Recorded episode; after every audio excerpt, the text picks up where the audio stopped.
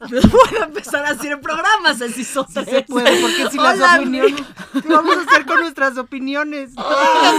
Están vertidas. ¡Orden! Hola, y a- amigas y amigos de Sinvergüenza. Yo soy Shoshona Turquía.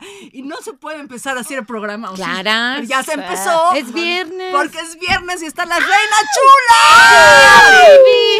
Chula. En un año tan distinto, tan difícil para algunas personas, en un año de tanta oscuridad. Ay, La luz al ¿La final luz? del camino. ¡Ah, no! No, no, no, sigas, no, no, no, No la sigas, no la sigas. No seguimos la luz, pero les traigo a las más locas, amorosas, inteligentes. Ah, es que nos quieres. Sí, las mejores cabareteras de habla- está este hablando país. de las que no pudieron venir. Estoy hablando de Marisol Gacé que no llegó, pero también de Nora Huerta, Ceci Sotres, Ana Francis Moore, las Reina Chulas. Y hoy vamos a echar muchísimo desmadre. Es el final de temporada. Por favor, es vine de seria. Yo también, sin vergüenza. Y pues intentemos, a ver si lo logramos, tener una conversación donde todos nos escuchemos y si no, pues ya que, ya que Poner estamos. orden. Pon orden, Shosh. A ver, un poquito de orden, un poquito de contexto. Reina ¿Quiénes son las reinas chulas? ¿Qué es el cabaret? No, no. La idea de, de este programa es contar un poquito qué pasa con las reinas chulas Ay, Dios. Después de que dos de ellas deciden irse a hacer sátira política en otros escenarios y convertirse en diputadas. Una más decide irse a la academia, Ceci en, en, en tanto filósofa ahora. Tú, Nora, con Que se volvió operación. Sandra Cuevas, ¿no? La némesis de Sandra Cuevas. Debajo de mi piel está Y ahora Cuevas. siendo la- las rockstars de Operación Mamut también. Chiquisotres, sí. Y tener esta como reflexión de qué pasa con este cabaret en un México donde pues cambiamos drásticamente desde el 2018, donde había mucho susto de, de ahora de qué se va a hacer sátira política y la evolución que ha tenido hasta hoy lo que viene, ¿no? Vienen. Porque el hilo conductor del humor, de la inteligencia y sobre todo de la crítica ácida, pues no, no se ha perdido. Entonces, empecemos contigo, Ceci. Cuéntanos un poquito qué ha sido para ti la vida pospandémica, en la- esta vida medio más 4T, pero donde también te está pasando un montón de cosas como dirigir este Tengo un sueño que este gran, gran proyecto de la Secretaría de Cultura. Cuéntanos un poquito dónde andas. Fíjate que a partir de que se fueron Ana y Marisol hemos brillado como nunca. Su carrera despegó. La carrera despegó. ¿Quién sabe Por por fin qué? llegamos a la televisión, este, cosas que habíamos querido siempre. No, no es Éramos un Ahora sí sabemos quién Ahora tiene sí las gracias de la Reina quién tiene la gracia. No, no es cierto. No, la verdad es que, bueno, obviamente la pandemia fue tremenda por todo, ¿no? Por todo lo que ello implicó para todas las personas sobre la faz de la Tierra. Y después, pues sí, ha venido un tiempo duro de adaptación, pero también muy bonito, pues también muy, pues muy, muy, muy, muy generoso con el trabajo que hemos hecho a través de todos los años y que pues sí ha venido a cobrar como ya frutos mucho más concretos, más claros. Este, por supuesto, aquí eh, con Nora en, en Operación Mamut, eh, pues ha sido como mucho más visible, ¿no? Porque pues la televisión siempre es, este, pues es un aparador mucho más grande que el teatro. Entonces, este, y además ahora con las redes sociales, etcétera, entonces pues sí, te, te- te ve más gente, pues, ¿no? Y, y te conoce más gente, entonces el trabajo pues es más visible. Eh, y sí, pues, pues buscando otros, otros caminos, este, que también ha sido chido a partir de la pandemia, también se ha podido porque hubo el tiempo, ¿no? Entonces, este, probablemente si no hubiera habido pandemia, pues eh, no, no, no se hubieran buscado esos otros caminos. Entonces, este, em, pues han sido de mucho placer también, ¿no? Como de conocimiento, de, de, de autoconocimiento también muy, muy, muy lindos. Y, y bueno, la, dirección que realmente ha sido como lo he hecho toda la vida y no me había dado cuenta, pues, ¿no? O sea, como a través de las clases y de las cada taller que doy termina con una puesta en escena. Entonces, pues he dirigido desde hace muchos años y no me había dado cuenta que me gustaba mucho y que soy muy buena. Entonces, este, la verdad es que conformar equipos de trabajo en la dirección, sobre todo en una cosa tan grande como tengo un sueño, que es ¿Cuántos, son- em, ¿Cuántos chamaquitos hay en escena? Casi 800, 700. Bueno, el año pasado fueron más, este año fueron 750, el año pasado fueron 850, en el 15 de septiembre fueron 1000. Entonces, este, sí, son cantidades, más, más o menos. Pero el, el, el, bueno, la cosa está en formar equipos como muy bonitos, ¿no? O sea, muy chidos de gente que confías, que sabes que va a hacer bien su trabajo. Entonces, como que si formas un equipo bueno, estás como muy en confianza de que todo va a salir bien, pues, ¿no? Ay, confiar, confiar, confiar. A ver, pues yo confío en que alguien nos está escuchando. Márquenos a cabina al 55 52 62 1300, extensión 1414. 5552621300 extensión 1414. Mándenos un WhatsApp al 5561007454. Gracias a la gente que nos ve en las 300 cámaras, ya no sé para dónde voltear. Gracias también a la gente que nos está escribiendo en Instagram. Desde aquí los alcanzo a ver, aunque no logro distinguir a cada uno. Oye, tenemos unos pases dobles para nuestro show de mañana. Teatro Barrio El Vicio, porque somos, tenemos este espacio que inició siendo, bueno, que es un cabaret, el único en la Ciudad de México. Eh, tenemos un cabaret, se llama Teatro El Vicio, allá en Coyoacán. Mañana tenemos show, eh, Cecilia Sotres, Jairo Calixto nos acompañan a esta apuesta. La revelación cabaretera del año. La Sí. revelación cabaretera del año, muy interesante. Jairo lo hace tan, tan, tan mal que lo hace muy bien. Es padrísimo ser Increíble en humano. escena. Y bueno, si usted no conoce a Jairo Calixto No o si lo tiene en su perspectiva como un periodista divertido y tal, pues venga a verlo al cabaret porque es ¿Cómo te se roba llama el corazón. Los daños maravillosos, versión navideña, porque pues, ya estamos en la pandereta, ¿verdad? De ropa pam pam. Con el pam, pam, pam. con el Y bueno, si quiere ver cabaret mexicano y saber a qué nos dedicamos las reinas chulas, este espectáculo es un buen ejemplo del trabajo que hemos ¿Cuántas hecho cortesías nos vas a dar? durante 25 años. Pues tres pases dobles. Va. Tres pases dobles. ¿A quién qué? A quien, pues al primero del WhatsApp. Que cante un villancico, que que mande un WhatsApp. Mande un voice Un note con un de Ándale, un villancico. audio de villancico y se lleva su villancico. pase doble para los daños maravillosos, versión navideña.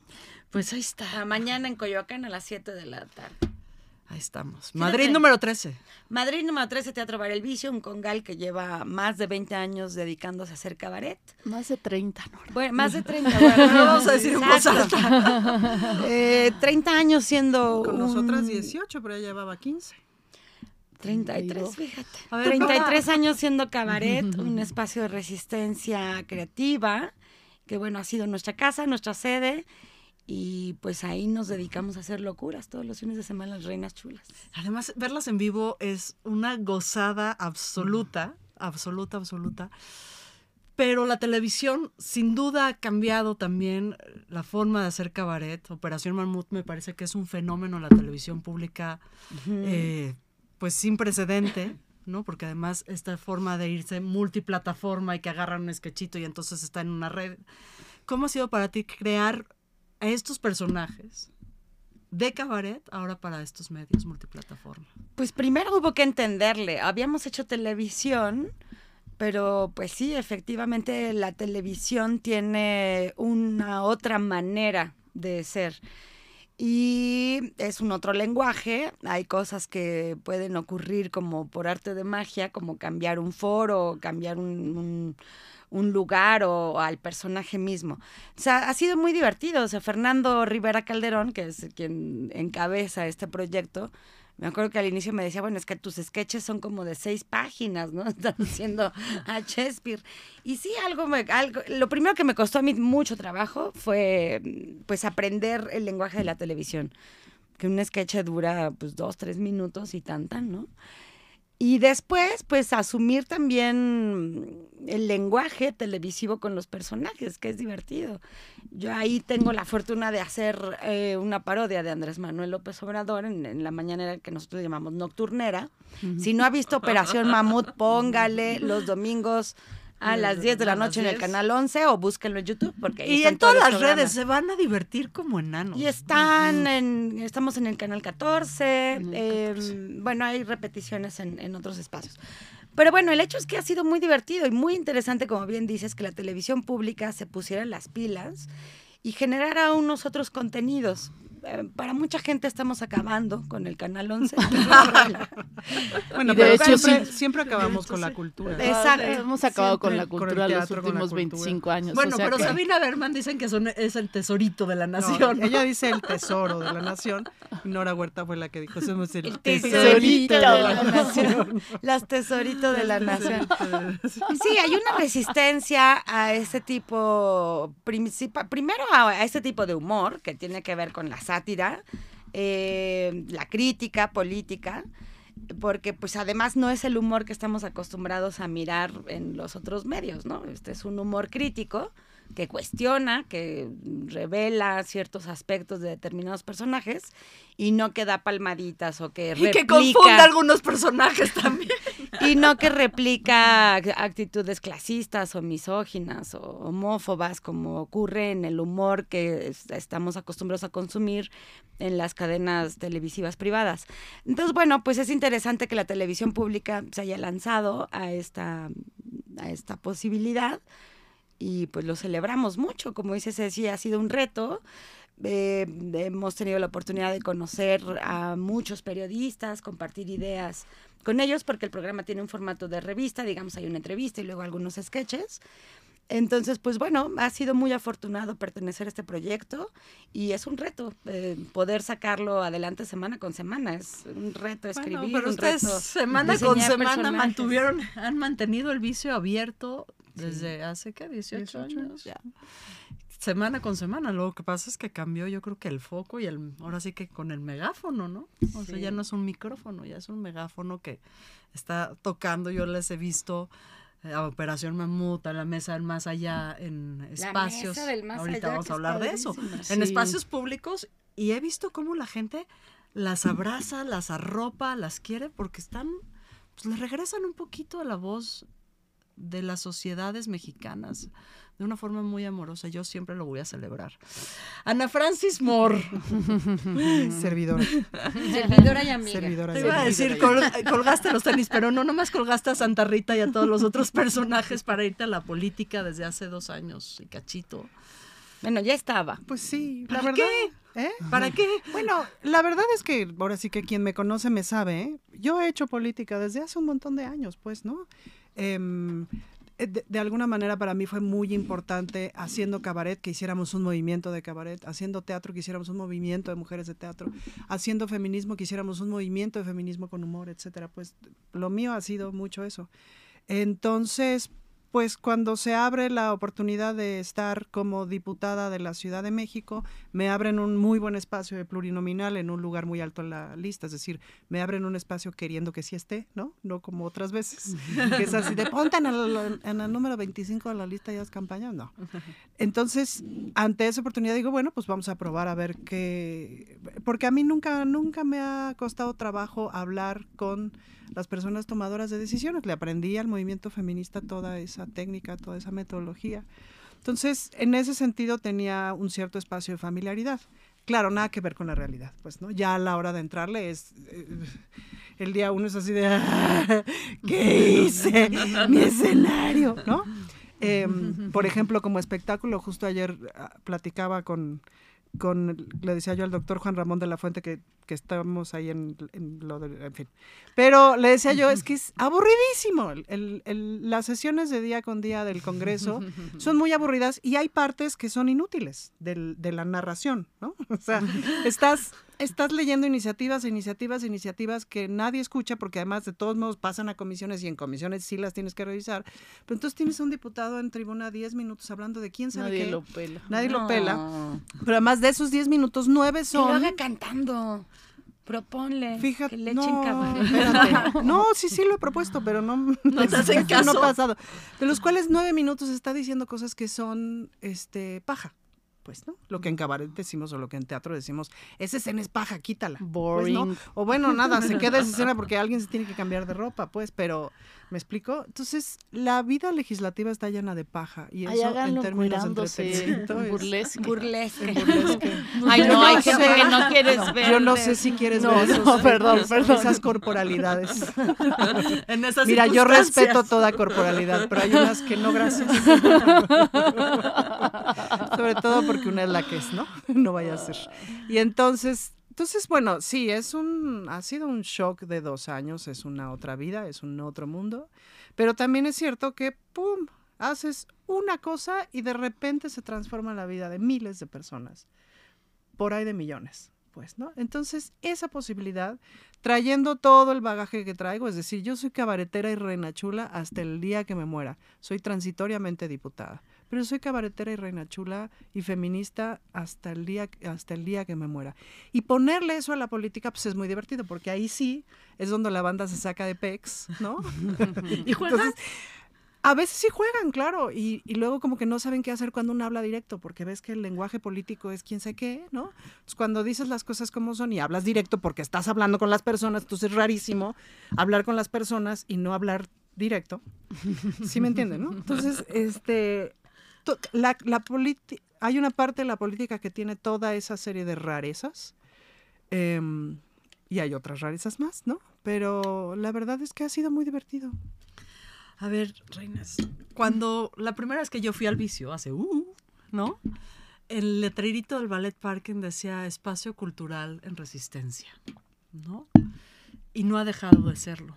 Siento que uno de los grandes cambios de estos tres, cuatro años para acá es que la resistencia obviamente ha tenido que cambiar y moverse del lugar. Pero es su cómo sí es, es, es geométricamente más potente, ¿no? Algo pasó para las cuatro reinachulas que de repente el sí se puede, pero apenas, pero estamos juntando dinero para la producción que viene, pero a ver cómo abrimos el teatro, para ver cómo sobrevivimos en la pandemia y de repente, ¡pam!, se van abriendo espacios de poder. Y cuando hablo de poder, no estoy hablando de someter a gente, sino de la capacidad de realizar cosas. ¿Cómo lo viven en lo personal? Ha de ser súper loco poder en una dimensión estar como muy ejercitadas en una dimensión y que de repente, ¡zas! se abran las posibilidades de esta manera y al mismo tiempo para las cuatro. ¿Quién quiere tomar la palabra? Porque creo que Pues ha sido muy lindo. Yo no le llamaría espacios de poder, les, les llamaría espacios, espacios de acción. Se abrieron un montón de puertas para hacer eh, más cosas de las que... mm, o hacer cosas que dejaran más arraigo y más huella, que tuvieran como más impacto en la gente directamente.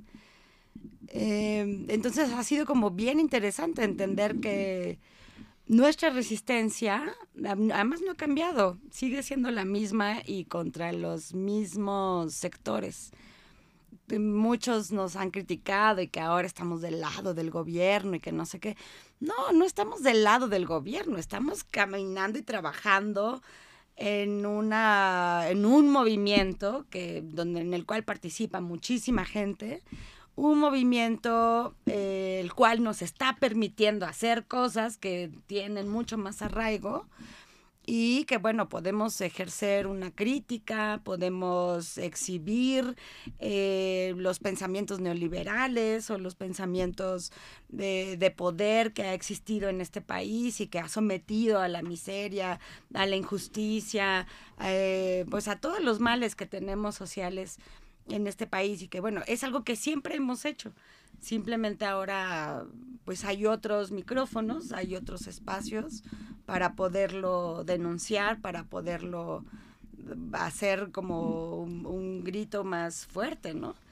Entonces, pues ha sido bien padre, o sea, es un momento que tenemos que aprovechar y no solo nosotras en este sentido del arte, me parece que mucha gente lo está aprovechando y lo está valorando. O sea, miras la aprobación del presidente en este momento y que no, no sé si tenga que ver solo con él, sino con una nueva manera de entender las relaciones humanas, de entender que mm, lo colectivo es mejor a lo individual, que mm, eh, espacios de colectividad, de, de, reflexión conjunta son más interesantes que la meritocracia o que, yo qué sé, ¿no? Como muchas cosas que se han develado, se han revelado en los últimos años, que nos han colectivizado, pues, y que nos han hecho un movimiento. O sea, yo todo al principio no lo sentía y era ingenua.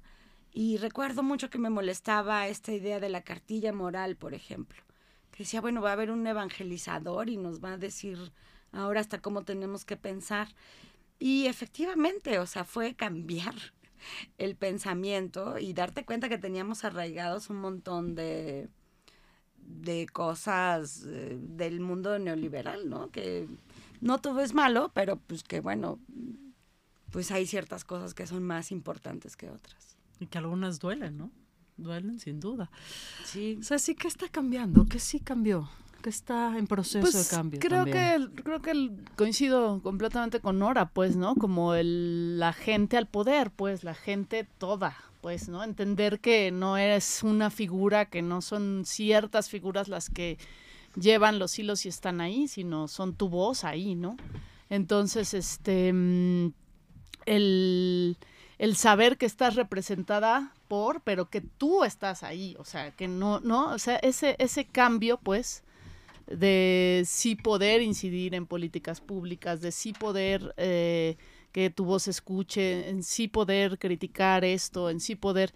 Y obviamente pues falta muchísimo, o sea, el salirnos de este mundo capitalista neoliberal o sea, el cambiar, mi sueño sería cambiar el, el, el, poder económico. ¿Cómo lo sueñas? ¿Cómo lo imaginas en concreto? No, bueno, pues una sociedad ah, ahí sí más, más eh, comunista en el sentido bello de lo comunista, del, bienestar, común, del, de ser comunidad y hacer bien, ah, ¿no? Hacer un bien común. Eso, pues definitivamente yo creo que sí va a ser muy, muy complicado que lo vea antes de que me muera, pero quién sabe, pues, ¿no? Este, porque pues sí, los intereses económicos mundiales son enormes y son, están en muy pocas manos. Entonces, este, pero bueno, sí, lo que ha pasado en México en los últimos cuatro o cinco años ha sido fantástico, pues, ¿no? O sea, escuchar a la gente, escuchar a la gente de a pie, hablando, discutiendo, este, politizada, pues, o sea, hablando sobre lo importante híjole, pues sí, ha sido como, no hemos eh, luchado en vano, no hemos hecho cabaret 25, casi 30 años todos los días. Eh, no nos hemos perdido todas las fiestas familiares en vano. las bodas, las, bodas, los 15 años, los vestidos de boda que nunca los, este, ¿cómo se llaman? Bautizos. ¿Cómo se, llaman? Todas las fiestas todas las fiestas familiares que no fuimos y que nos porque estábamos trabajando. Oían los, nuestros oídos así, este, nos zumbaban, nos zumbaban. hasta años este, nuevos. Todo, todo, todo no ha sido en vano. este, sí hemos bien gastado nuestros fines de semana estas ojeras han, valido, la pena. la pena.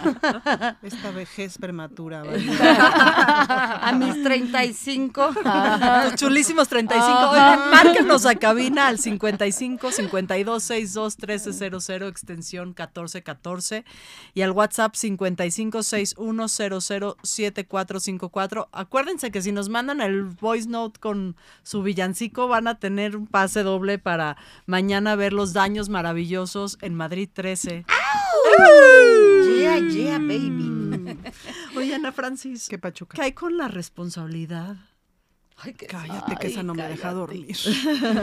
no, pues sí se sienten pelos. O sea, porque dicen, a ver, ¿no? Llevamos, bien lo dice Ceci, 30 años dándole a esta idea que puede ser distinta, que puede ser distinta y de repente, como vulgarmente se dice, les explota la tacha y se les vuelve realidad.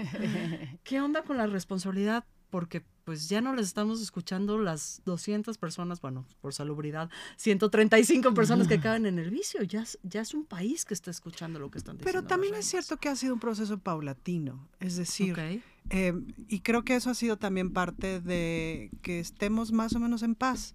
Más o menos, porque esta gente es imposible. Yo, yo sí, yo sí, ellas no. Pero porque ha sido un proceso paulatino, es decir, a las Renachuelas nos costó mucho trabajo que la gente nos viera. Como dice Nora Huerta, nos ganamos espectador por espectador y de uno por uno, porque la televisión nunca nos abrió la puerta, porque los medios siempre nos escatimaron las entrevistas, porque claro que tuvimos censura y esa fue la censura que tuvimos, es decir, todo el sexenio de Calderón y todo el sexenio de Peña Nieto, este, nos acordamos de todas las entrevistas que nos dijeron, híjole, manita, es que con ese, el es que título con ese obra. título, nada más porque se llamaba directo al Peña Nieto, ¿no? No, es que ustedes hablan mal del presidente, no, es que ustedes no sé qué, entonces, ¿no?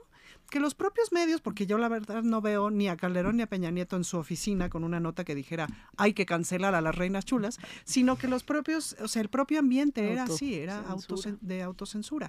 Bueno, y la verdad es que esos medios siguieron sin abrirnos la puerta. Lo que pasa es que los medios públicos Públicos se abrieron. se abrieron y entonces, claro, se pueden hacer cosas. Y fíjate nomás, es decir, el enormísimo, pon tú que el enormísimo talento, dice, no lo vamos a negar, pero sobre todo el enormísimo trabajo de tantísimos años de hacer Sí. cabaret en todo momento y en todo lugar, en un camellón, afuera de una escuela, en un pueblo, con micrófono, sin micrófono, en el sol, en la sombra, con baño, sin baño, etcétera, etcétera, pues te da un callo y un oficio tremendo. Entonces eso a la hora que llegas a la televisión y se recupera, por supuesto, esto que se sentía cuando veías los polivoces, cuando veías la carabina de Ambrosio en sus inicios, ¿se acuerdan? ¿no? Sí, claro. que sentías esta identificación. Después pasaron 20, 20, 25, 30 años de una televisión francamente estúpida. La televisión privada es francamente estúpida. El humor que hacen tanto en Televisa como en, como en TV Azteca, de entrada es súper distante, es decir, la gente que escribe no es la gente que actúa, ¿no? La gente que actúa no tiene la necesidad vital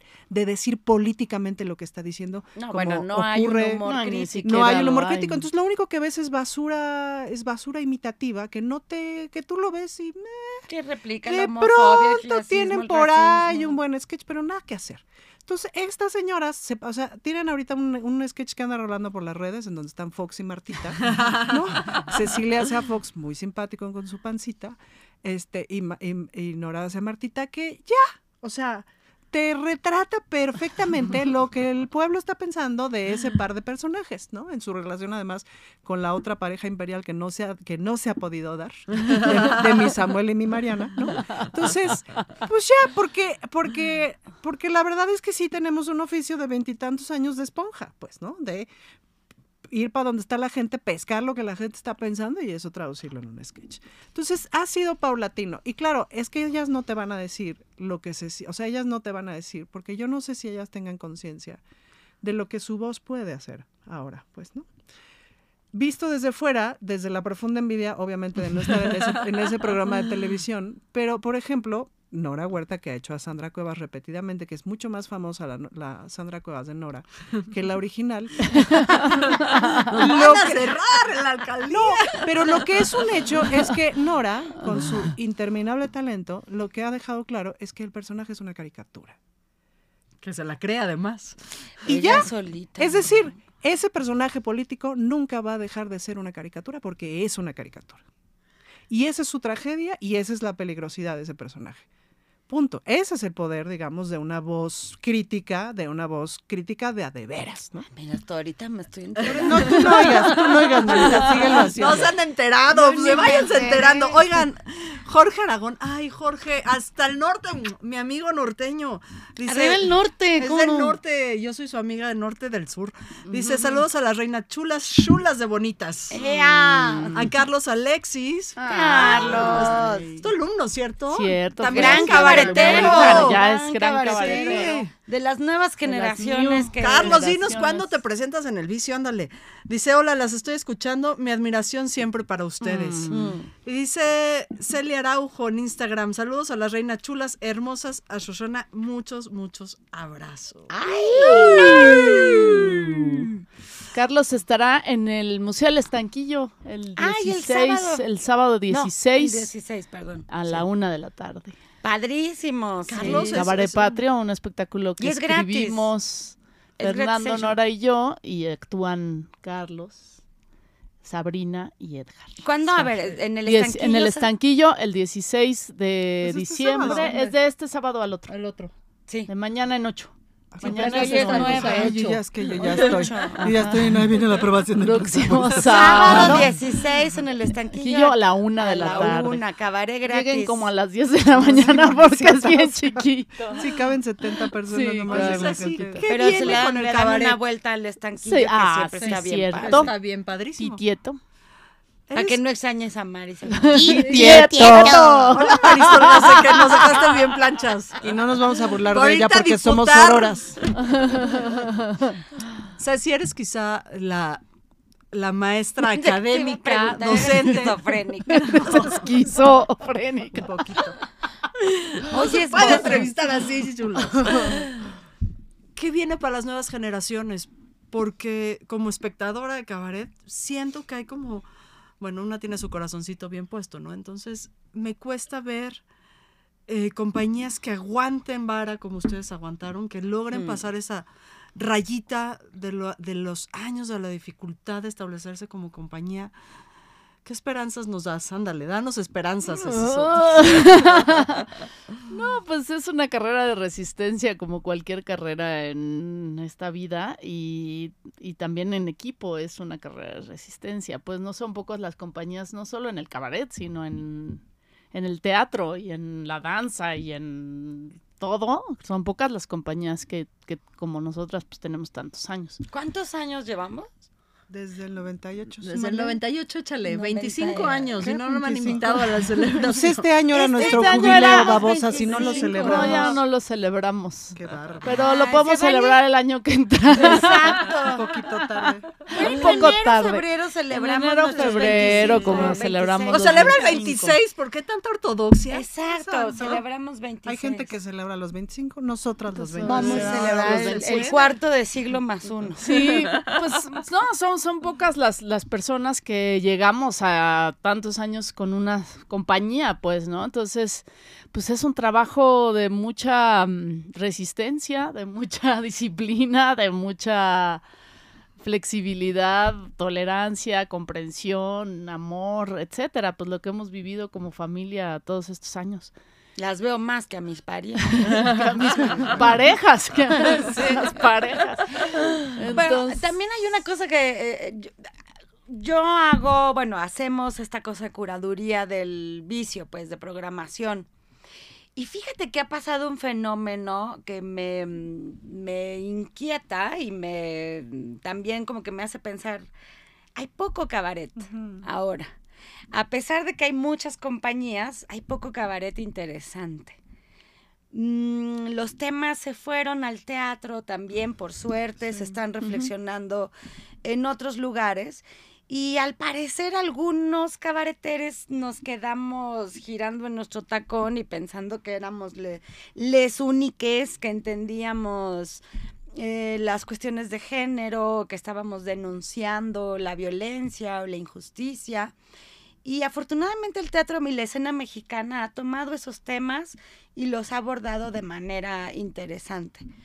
Y entonces de pronto hay mucha vanidad en algunas bueno, en algunos cabareteres pensando que estamos descubriendo el hilo negro y poco comprometido intelectualmente, ¿no? Entonces, compañías como Carlos Alexis, que están haciendo búsquedas estéticas, búsquedas en el lenguaje, búsquedas en las historias, pues son lo que siembran la esperanza, ¿no? De, de un nuevo cabaret, porque tendrá que ser nuevo, ya no es el cabaret de denuncia que hacíamos las reinas chulas, porque ya hay muchos espacios de denuncia. Ahora tendrá que ser... Bueno, de denuncia de qué también depende. ¿Y denuncia de qué? Para nosotros nos tocó denunciar la política y el género y et- et- etcétera. O sea, como desde ahí, como bien dices, todo lo del género y la lucha social se ha posado de alguna manera al teatro, ha permeado. Ajá, a Pero las- ¿qué- al cine. Pero ¿qué le toca denunciar al ¿Cuál, cabaret cuál es la ahora? frontera que no están atravesando? Sí, pues es que la realidad.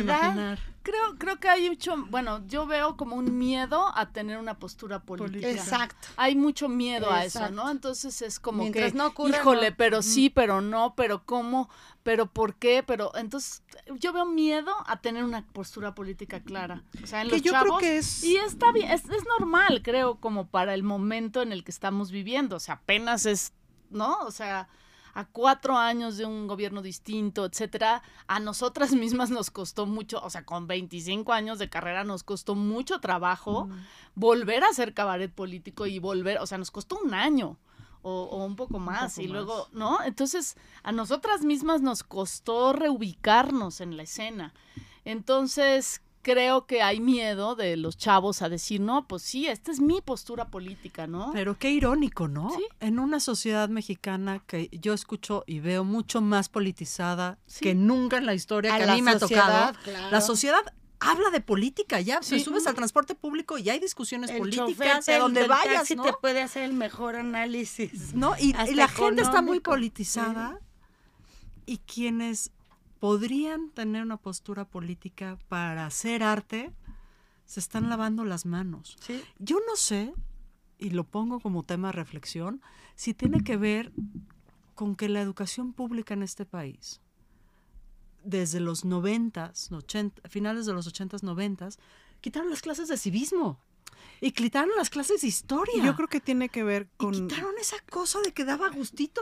O sea, hay una reflexión que no hemos hecho, es qué pasó con el neoliberalismo en la cultura. Exacto. En la creación. O sea, no en las condiciones laborales de los artistas, que son Las iguales que las condiciones laborales de quien vende tamales, o sea, de la reata. Pero, ¿qué pasa en nuestra creación? Pues, ¿no? ¿Y qué pasa con el periodo neoliberal en nuestra creación? A nosotras como que nos tocó de alguna manera salir a la luz un poquito antes. Antes. Y pues salimos con de la, o sea, siguiendo los ejemplos muy fuertes y muy contundentes en aquel tiempo de, de Tito Vasconcelos y de Jesús A. Rodríguez, que siguió siendo muy fuerte y muy contundente en la sátira política y seguirá hasta el día que se muera, pues, ¿no? Entonces tuvimos de, de alguna manera como ese chance de tener ese paraguas o tener esas, esas personas que estaban ahí a quien podíamos observar y aprenderles. Em, pero creo que sí hay una parte, digamos, de esta generación de los últimos 20, 30 años laborales que también le ha tenido que talonear a la vida cotidiana de una forma muy distinta, ¿no? Es decir, la generación de Jesús, de Tito, etcétera, se pudieron hacer de una vida un patrimonio, etcétera, de una forma mucho más fácil que las siguientes generaciones, como todo México, digamos, ¿no? Nosotras como clase media muchas veces hemos reflexionado sobre este asunto. A nosotras nos costó mucho más trabajo que a nuestros padres, ¿no? Em, y eso cómo te va, cómo te va mermando la posibilidad de crear y cómo te va colocando y con tantos engaños, pues, ¿no? Es decir, el engaño de mi país tiene muchas tecnologías, tiene muchas cosas, hacemos este no sé qué, pero al mismo tiempo no tienes acceso a la salud, ¿no? O sea, o tienes acceso a irte a los festivales muy acá de todo el mundo, no sé qué. Nosotras nos hemos ido de gira por todos lados a cosas muy acá y muchas estuvieron pagadas por el Estado, medio pagadas por el Estado en sexenios anteriores, pero al mismo tiempo no había manera de adquirir una vivienda, pues, ¿no? Entonces, con esas locuras, porque eso es una locura, ¿no? O sea, porque por un lado estás en Strasburgo, en el festival de Strasbourg, pero por otro lado no puedes pagar la renta, pues, ¿no? Y esa es la realidad de muchísimos artistas, que es una locura. Entonces, creo que no, no ha habido, uno de los grandes faltantes, desde mi parecer, de este sexenio es la reflexión de cómo sacamos el neoliberalismo de nuestra cultura, de nuestra de nuestra creación. De nuestros De procesos nuestros creativos. procesos creativos. Ujú. O de nuestra creación. Que si te acercas al micrófono, Ah, no sí, la- Ah, eh, pues súbele, dice. Oigan, dice José Luis Rangel, eh, ¿cuál fue el, el- el año o sexenio donde se sintieron más censuradas? Mm, el de Calderón. Peña. Peña y Calderón. Tú el de Calderón dos. y tú el de Peña. Yo el de Calderón sentí miedo. ¿Qué te daba miedo, Ana Francis? Ay, La viajar guerra, por el viajar país. por el país. O sea, nosotras en el sexenio de Fox, la verdad, Sí, viajamos por todo el país, nos invitaron muchísimo a festivales, etcétera. Ahí se abrió mucho. Y en el de Calderón, fúmbale. Y hasta nos pasaron así de que nos invitaban a festivales, etcétera. Nos pagaban y dos días antes nos cancelaban porque iban a fumigar el teatro y no querían cucarachas como nosotras ahí, ¿Y tú por qué claramente. dices que fue el de Peñas, así? Por la autocensura, porque fue cuando nos pasó mucho que, los, que, que nos dejaron de entrevistar. O sea, aún con Calderón nos seguían entrevistando y de pronto con Peña fue así como el regreso del PRI más as- asqueroso y más así de los sesentas, que de pronto así de no, eh, fue, fue ahí cuando cámbianle el título a, tu- a tu show, ¿no? Porque pues no, no te vamos a poder entrevistar y así, o sea, como esa censura que decías, oigan, No manchen. manchen, o sea, ya, ya, ya, ya pasamos. Este, Ah, no, yo me acuerdo cuando las bajaron del Zócalo, por ejemplo. ah, pues eso fue Mancera. ¿no? A finales Sí. de- Eso fue a Peña. finales de Peña, eso fue Mancera. Sí, entonces ahí está. Nos ¿Hay quitaron el micrófono. Hay censura, les dicen sí, pero no hablas de esto ahorita. Ahorita no. ¿Lo sienten en algún lugar? O sea, No. están autocensurando de alguna forma. Yo sí he tenido censura en los ataques en redes sociales, por ejemplo. O sea, yo saqué un video para denunciar que los puntos violetas son un fraude y no lo he podido mantener arriba. O sea, el ataque de bots, de no sé qué, así, para bajarlo ha sido a partir de una investigación que hicimos con cámara escondida, yendo a los puntos violeta y comprobando que no hay nada, que son aire. ¿Qué son Y los pum, puntos Pues violetas? te estoy diciendo. A ver, cuéntamelo en chinga. Así no veníamos Una preparados. supuesta estrategia de tres alcaldías panistas en donde se supone que son como espacios de ayuda para las mujeres, pero es Y un no póster. existen. Es un póster. Tú llegas y no hay Chale. nada. Ahí está, no hay nada. mira. Yo no me había enterado. Pues ahí está, esta, esta nueva censura La- digital, ¿no? Que nadie sabe quién te está censurando. La censura es ahora, más bien lo que ha ocurrido es violencia. Ahora la Ahora gente se te agrede. como. Sí, sí, sí, te agreden y están todos estos bots ahí.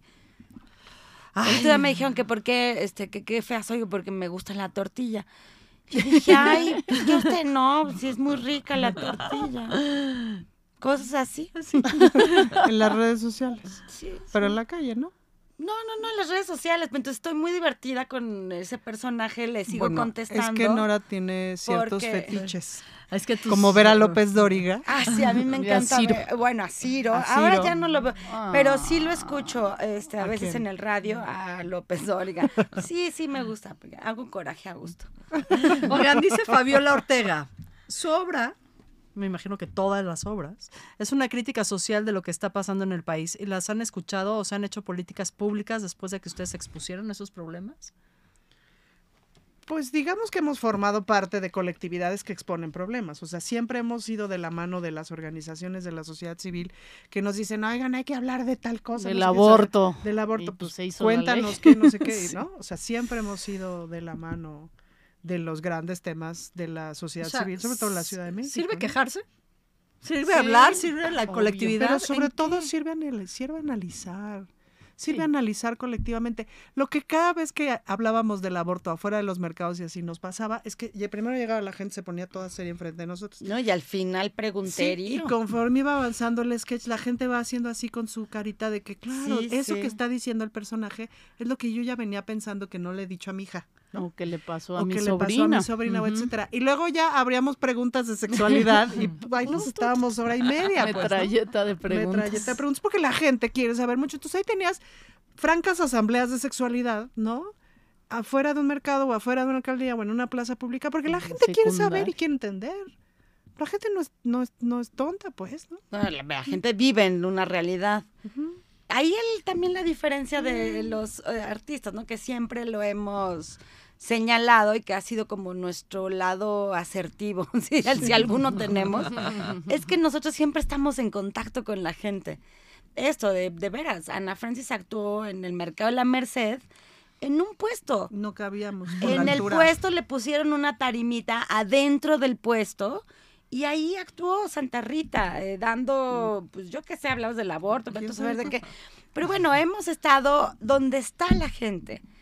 Y entonces, bueno, a los artistas no nos puede ganar la vanidad, o si eres de los artistas vanidosos, pues entonces tu producción será Pequeña, esa otra producción, ese pequeña, otro perdón, arte. pero de alma pequeña. Pues no, porque son los que viajan a los Claro, festivales. pero para y- decir este rango de cositas, de Sí, alma sí, pequeña. Pues es que ahí está, ¿no? La- el, el espíritu, la... Ahora sí que hasta dónde te llega la sinvergüenzada, ¿no? Sea, hasta dónde te llega el decir, hasta dónde... Se me está acabando el tiempo. No, Aquí está Eric. espérate, estamos muy a gusto. Dice que sí tengo seis minutotes más. Estamos cotorreando. Bien Es que hace mucho que no nos veíamos. Fue todo. Sí. A ver, primero quiero, antes de que corran estos seis minutos, sí quiero hacer una pausa. Ahí en el postercito que les llegó decía final de temporada. Este sería el cuarto año al aire de Sinvergüenza. Es O sea, de acabamos el tercer año para empezar el cuarto. Es Y decir, empezó con las reinas chulas. y empezó. Es sin en- vergüenza. Sinvergüenza empezó, les voy a contar lo que no saben. En el camerino del vicio, mientras estas señoras se maquillaban y empezábamos a idear. Y la verdad es que ustedes siempre han sido las grandes, grandes, grandes madrinas. Entonces, platicando con Ana Francis, le decía, estoy como triste, se está acabando la temporada, estuvo bien duro este semestre, ¿no? Entre lo de Guerrero, la guerra, eh, eh, días que me enfermé, ¿no? Me decía, trae a las reinas chulas. Y yo decía, claro que voy a traer a las reinas chulas como este apapacho. Y quiero agradecer a quienes me están sonriendo del otro lado de la Eh, cabina. Felicidades. A Eric Quina, a Miguel gracias. Carlos, a Dani García, que son mis, ahora sí que ustedes son mis ángeles de Charlie. Son estos guardianes de sinvergüenza que han puesto la voz, han puesto la energía, el talento para defender este espacio y que les amo, les amo, les amo, les amo. Ahí les veo sonriendo, voy a llorar. Y quería como compartir estos dos grandes amores, ¿no? El, el amor que les tengo a las reinas chulas, todo lo que se ha gestado en Madrid 13 y lo que se está gestando también en Radio 13 Digital. Ahí me Ay, persiguen, ¿no? mira, los ¿No? treces. Este, que me 13. parece fundamental. Y pues eso, la gratitud, el amor a este gran, gran equipo de Radio 13, gracias a Mariana Quiñones también, que hace este espacio posible. Y bueno, en Sinvergüenza, quienes nos han seguido a lo largo de estos tres años saben que casi no repito invitadas, pero este es el espacio también de las reinas chulas. Muchas gracias. Creo que se nos quedan muchas cosas en el tintero. Pues es que sí. Pues ¿no? sí. Y este espíritu grande, ¿no? Se nos queda la reflexión de, pues, ¿qué hacemos con los artistas de alma pequeña? ¿No? Y cómo, cómo pueden, ¿Cómo ¿Cómo, pueden superar su vanidad? pueden, no? O sea, yo, yo les veo el dolor en los ojitos de no entender qué es lo que está pasando, porque ven que las cosas les están pasando, pero no entienden qué es lo que les está pasando. Me parece que queda la reflexión de por qué en una sociedad tan politizada como la sociedad mexicana hay tanta resistencia a tomar posturas políticas desde el arte. Creo que ahí nos queda otra reflexión. Nos queda una reflexión más de qué significa, por ejemplo, hacer las cosas en colectivo. ¿no? Pienso en los semilleros creativos, pienso en Mamut, pienso en el mismo Congreso, ¿no? Cómo hacerlo colectivo desde ahí. Y bueno, puedo seguir. Y no pensar en uno, sino en, en bola, En la en interconexión. colectivo, en comunidad. Así que, bueno, pues con estos minutos como pues también compartiéndoles un poquito mi sentir. Muchas Pues muchas gracias. Ay, muchas Felicidades, felicidades y muchas gracias, Shosh. ¡Hurra! ¡Hurra! Hip, pues sí, empezamos ¡Hurra! en enero del Arriba, 20. Shosh.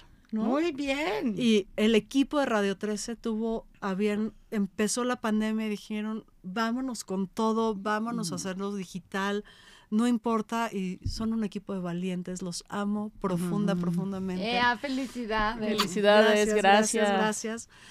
Y pues, Reina Chulas, uno, dos, tres, ¿cuál ha sido tu acto más sinvergüenza? Ay, este. No, no, cantar cosas este, subiditas de tono en el escenario. A ver, a ver. En mi desierto quiero hacer llover y al árbol de los pájaros ver crecer. Quiero ver gotitas, quiero ver gototas y a los pájaros guardar entre mi ropa. ¿Qué es eso? Ah, Dije, es mi acto más sinvergüenza de este año. Del show, ¿no? No era, no de las show, eh, no, no, no, ¿cuáles los son maravillosas? Daños. De este los es daños, daños. mañana. Oigan, no escuchamos sus voice notes. Si mandaron, tienen sus pases. Ahorita les escribimos por el WhatsApp. Tu acto más Mi acto más sinvergüenza. sinvergüenza, yo creo que hacerme diputada. Sí, Sí, definitivamente. la neta, porque además sí es un placer llegar a tribuna y decir, ahí Soy les va. la-. No, ahí les va la lesbiana otra vez. Traigo esta iniciativa y reájale. Entonces se quedan así de. ¡Ah! Ajá. Te fuiste a tiempo para pensarlo. Tu acto más sinvergüenza. Casarme, tener gatitos, Ay. tener una vida. Tener una vida estable. Una señora, una vida estable.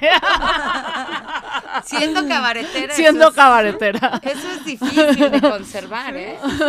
Pues ahí están, queridas amigas. Muchas gracias, amigos. felicidades. Gracias a todos. Te queremos, Shosh, te queremos. te Gracias a queremos, todos Shosh, quienes te nos escuchan, a Mariana Quiñones, les ma- le mando un beso, directora de este espacio, Eric Kim, Miguel Ángel Carlos, Dani en los controles, que haces que esta voz suene bien, a quienes nos siguieron en las redes sociales, ya saben qué tienen que hacer, compartan y hagan esas cosas que todos lados se repite. Yo soy Shoshana Turquía y esto fue Sinvergüenza. Muy buenas tardes.